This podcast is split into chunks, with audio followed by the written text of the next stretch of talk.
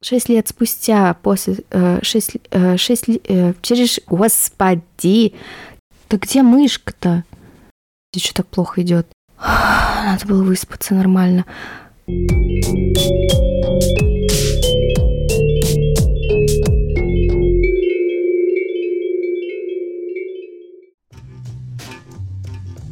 Привет! Меня зовут Ольга, и это новый выпуск моего подкаста, который называется «Вам письмо». Здесь я рассказываю о письмах от разных людей, которых мы с вами все хорошо знаем и которых можем не знать. Эти письма могут быть на разные темы, с разным посылом и раскрывать человека с новой стороны. Сегодня речь пойдет о письме, до которого нужно еще дойти. Мне нужно будет рассказать вам историю, без которой этого письма бы просто не было. Вообще можно, наверное, так сказать о любом письме. Все-таки письма без повода вряд ли могут существовать. Но, тем не менее, эта история наделала слишком много шума. Речь пойдет сегодня об истории и о письме Марка Дэвида Чепмана. Вы можете не знать это имя, но вы точно знаете, что случилось с Джоном Ленноном, участником легендарнейшей группы The Beatles. И Марк Чепман, как можете догадаться, является убийцей как раз Джона Леннона. Ну, я немножко расскажу о том, что вообще произошло, а потом прочитаю небольшое письмо. Мне хотелось на самом деле найти чуть больше именно писем Чепмана. Но дело в том, что письма эти были не так давно выставлены на продажу на аукционе. Скорее всего, вряд ли бы мне удалось найти эти письма в свободном доступе, а, иначе их бы не продавали. Но все-таки что-то что-то да нарылось. Письма эти решил выставить на продажу полицейский, который как раз арестовал Чепмана после убийства Леннона 8 декабря 1980 года. Письма эти были написаны Чепманом в 1983 году, после того, как он наконец признал себя виновным в том, что произошло, и был приговорен к пожизненному заключению. Единственное, что из этих писем мне удалось найти, это небольшой фрагмент, который был написан 15 января, и там Марк Чепман заявляет, что хочет стать другом как раз полицейского.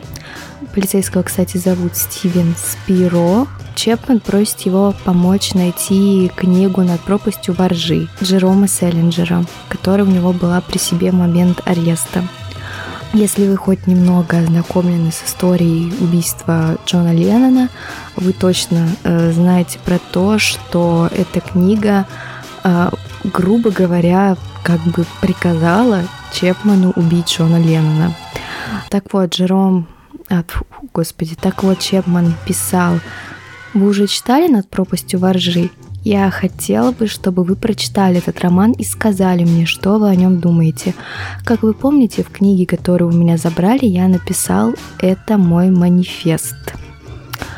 Шут его знает, в чем там манифест, но тем не менее такие строки он написал. Стивен рассказывал, что отвечал на эти письма Чепмана, он надеялся, что тот э, как-то раскроет мотивы преступления, э, может, э, сдаст каких-нибудь предполагаемых сообщников, но переписка резко оборвалась, скорее всего, потому что Марку кто-то сказал, что не нужно контактировать с полицией, это тебе повредит. Стивен Спиро решил продать письма из-за того, что ему потребовались деньги на оплату медицинских счетов. Ну, есть еще более возвышенная причина. Он сказал, что решил а, эти письма придать гласности, тем не менее продав их на аукционе, но неважно, поскольку они являются частью истории. Как так вообще произошло, что Марк Чепман, будучи фанатом The Beatles, решился на такое деяние. Следует заметить, что Чепман интересовала не столько музыка, сколько именно взгляды на жизнь, философия лидера этой группы Джона Леннона. А, Марк его боготворил, он пытался научиться играть на гитаре, и вроде бы у него даже были какие-то успехи в этом. Все это боготворение переросло постепенно в одержимость какую-то, и Марк стал в некотором роде маньяком. Повернулся на Джонни Ленноне, и его жена Глория за полтора года до убийства вспоминала, что Марк часто вслух, как ненормальный, обвинял Леннона в предательстве каких-то идеалов, обвинял в том, что Леннон променял свободу, которую он же и воспевал, на богатство и спокойное прозябание. Чепману было обидно, что Леннон решил немножечко свернуть на другой жизненный путь, который Чепману был чужд. Уже будучи в тюрьме, Марк рассказывал следующее. Я чувствовал себя совершенно разбитым. Я рассматривал его фотографии. Поставьте же себя на мое место. Вот он стоит на крыше роскошного здания. Так молод и прекрасен.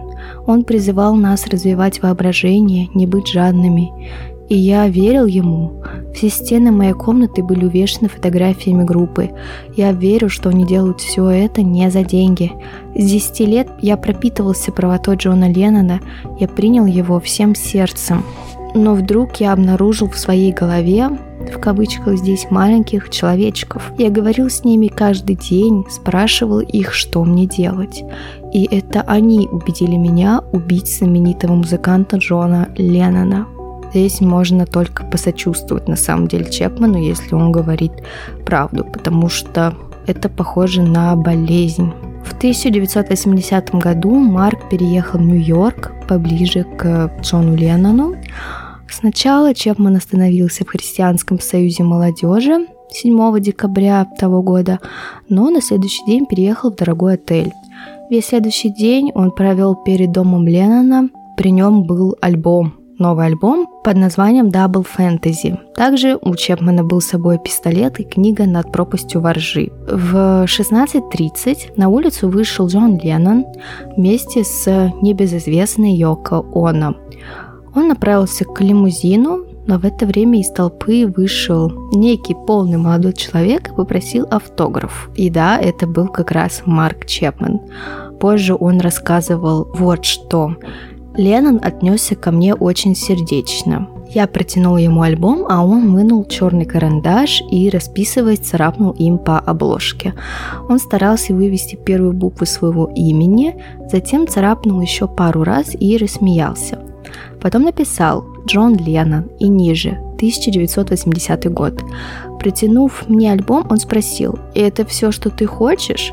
И я сказал «Спасибо, Джон». Теперь я думаю о его словах, которые он произнес тогда. И это все, что ты хочешь? Кажется, он предчувствовал свою смерть. Кажется, не кажется здесь. Можно только строить догадки.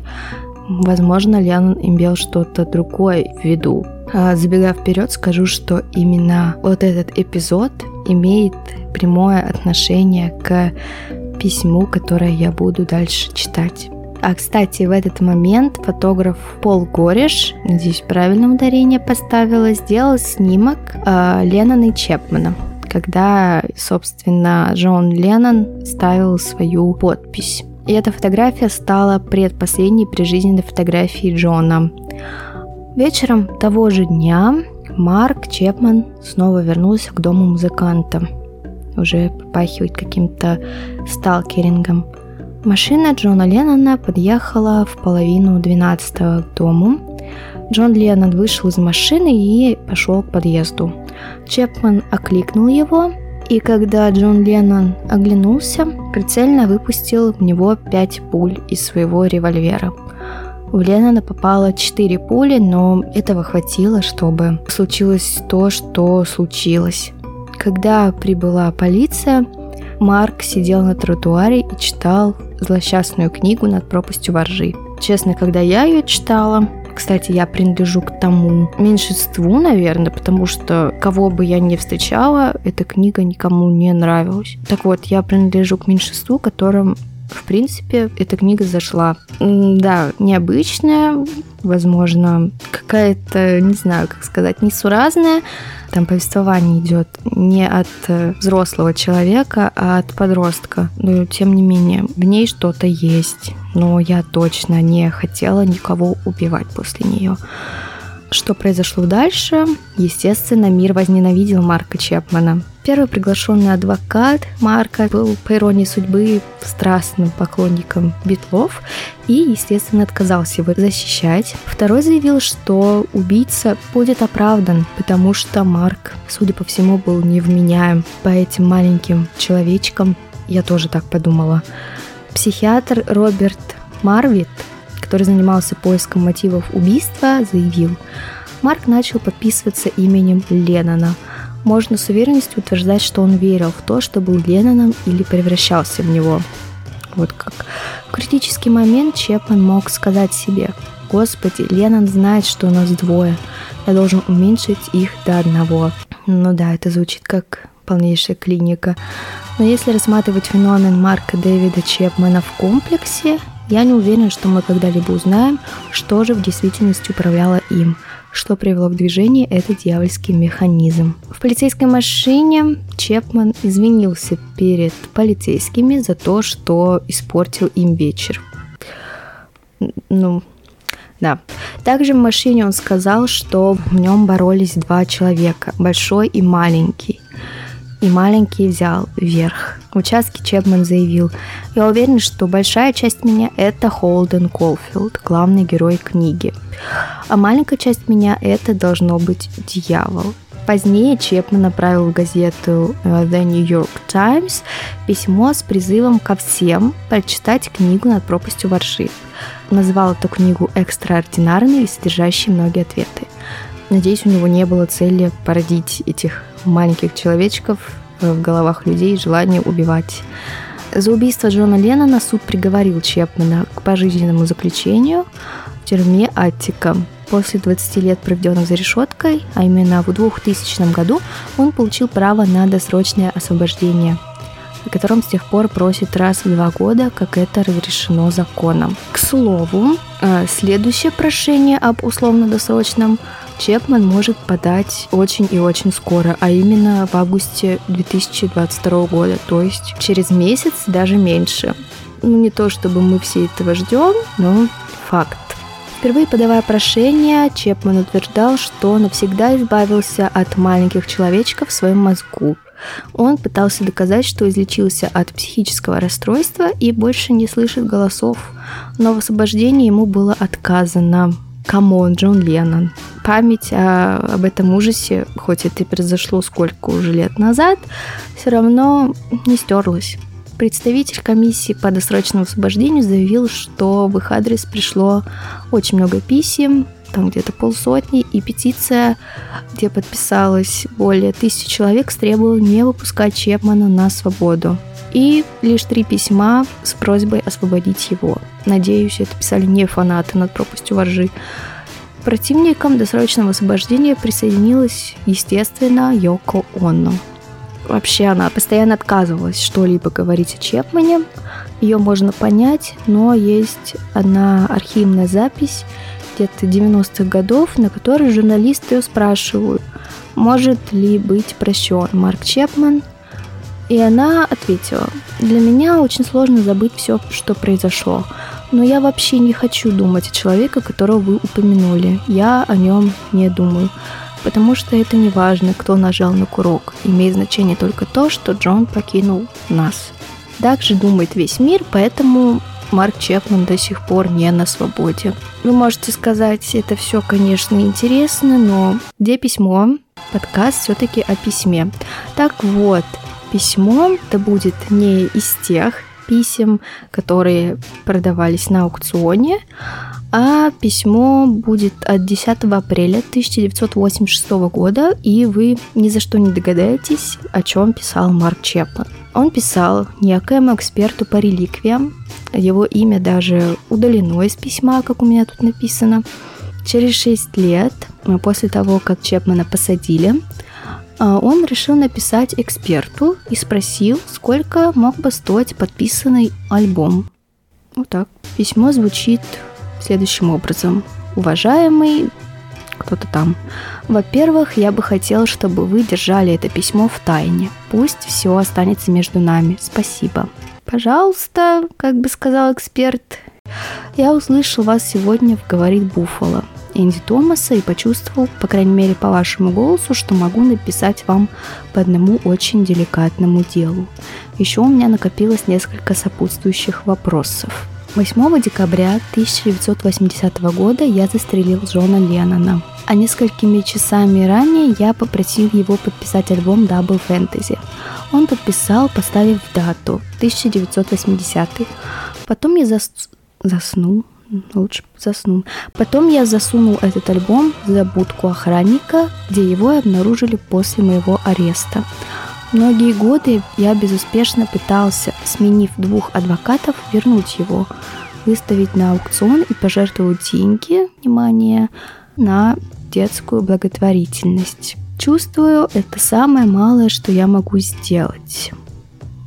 Итак, возможно ли оценить его стоимость? Я не раз хотел написать арт-дилеру, на ум приходит Чарльз Гамильтон, но не написал. Думаю, услышав вас, я убедился, что могу вам доверять. В некотором роде я отшельник. Существует ли порядок цен на такие предметы? Или это можно определить только на аукционе? Пожалуйста, дайте мне знать, что вы об этом думаете. У меня есть автобиография Софии Такер с автографом. Было бы интересно узнать, стоит ли она чего-нибудь. Книга без суперобложки в великолепном состоянии. И еще, нет ли у вас рукописей Стивена Кинга? Сколько вообще стоят такие вещи? А писем Селлинджера мне бы хотелось приобрести какие-нибудь. И вот здесь, немножечко прерываясь, вопрос. Вопросов нет. Не могли бы вы прислать мне адреса других арт-дилеров, у которых может найти что-либо из вышеперечисленного? Покорно благодарю, М. Чепмен. Ну и дальше идет адрес исправительного учреждения. Приятно ли было Стивену Кингу, когда он видел свое имя в этом письме? Вопрос, наверное, риторический. Мне бы не хотелось, скорее всего, чтобы фанатами того, что я пишу, или того, что рассказываю сейчас, были какие-нибудь такие марки Чепмана. И, насколько известно, этот экземпляр альбома был продан в марте 2011 года. То есть прошло очень много лет, письмо 1986 года, а, а продали его только в 2011. Продали за 530 тысяч фунтов. У меня так не получилось найти информации, пошли ли эти деньги на благотворительность. Не исключаю, что я искала не так тщательно, но все же так. Это все, что я хотела рассказать сегодня. Вряд ли я могу спрашивать э, вас, понравилась ли вам эта история. Да, она, конечно, увлекательная, но это не отменяет того, что она жуткая. Не создавайте себе кумиров, чтобы потом не разочаровываться в них. Ну или воспринимайте всех людей именно как людей. У каждого свой жизненный путь. Пускай все живут как хотят жить. Э, меня вообще очень напрягает тема, когда люди боготворят человека, а потом находятся в шоке из-за того, что человек решил поменять как-то свой жизненный путь, свои приоритеты, в общем, в целом жить так, как он хочет жить, и минимум разочаровываются в нем, а максимум вот читают над пропастью воржи недалеко от совершенного ими убийства. Всего вам хорошего, адекватного, адекватных людей побольше. Услышимся дальше. Спасибо за внимание.